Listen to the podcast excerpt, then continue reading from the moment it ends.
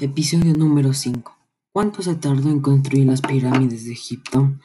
La Gran Pirámide fue construida para entrar al faro Khufu, también llamado como Kipios, en esta guisa de Egipto, y se calcula que los trabajos para levantarse empezaron alrededor del año de 2575 aproximadamente.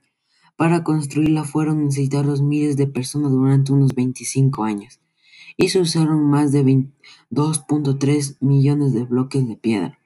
La Gran Pirámide mide 138 metros de altura y se estima que pesa más de 6 toneladas.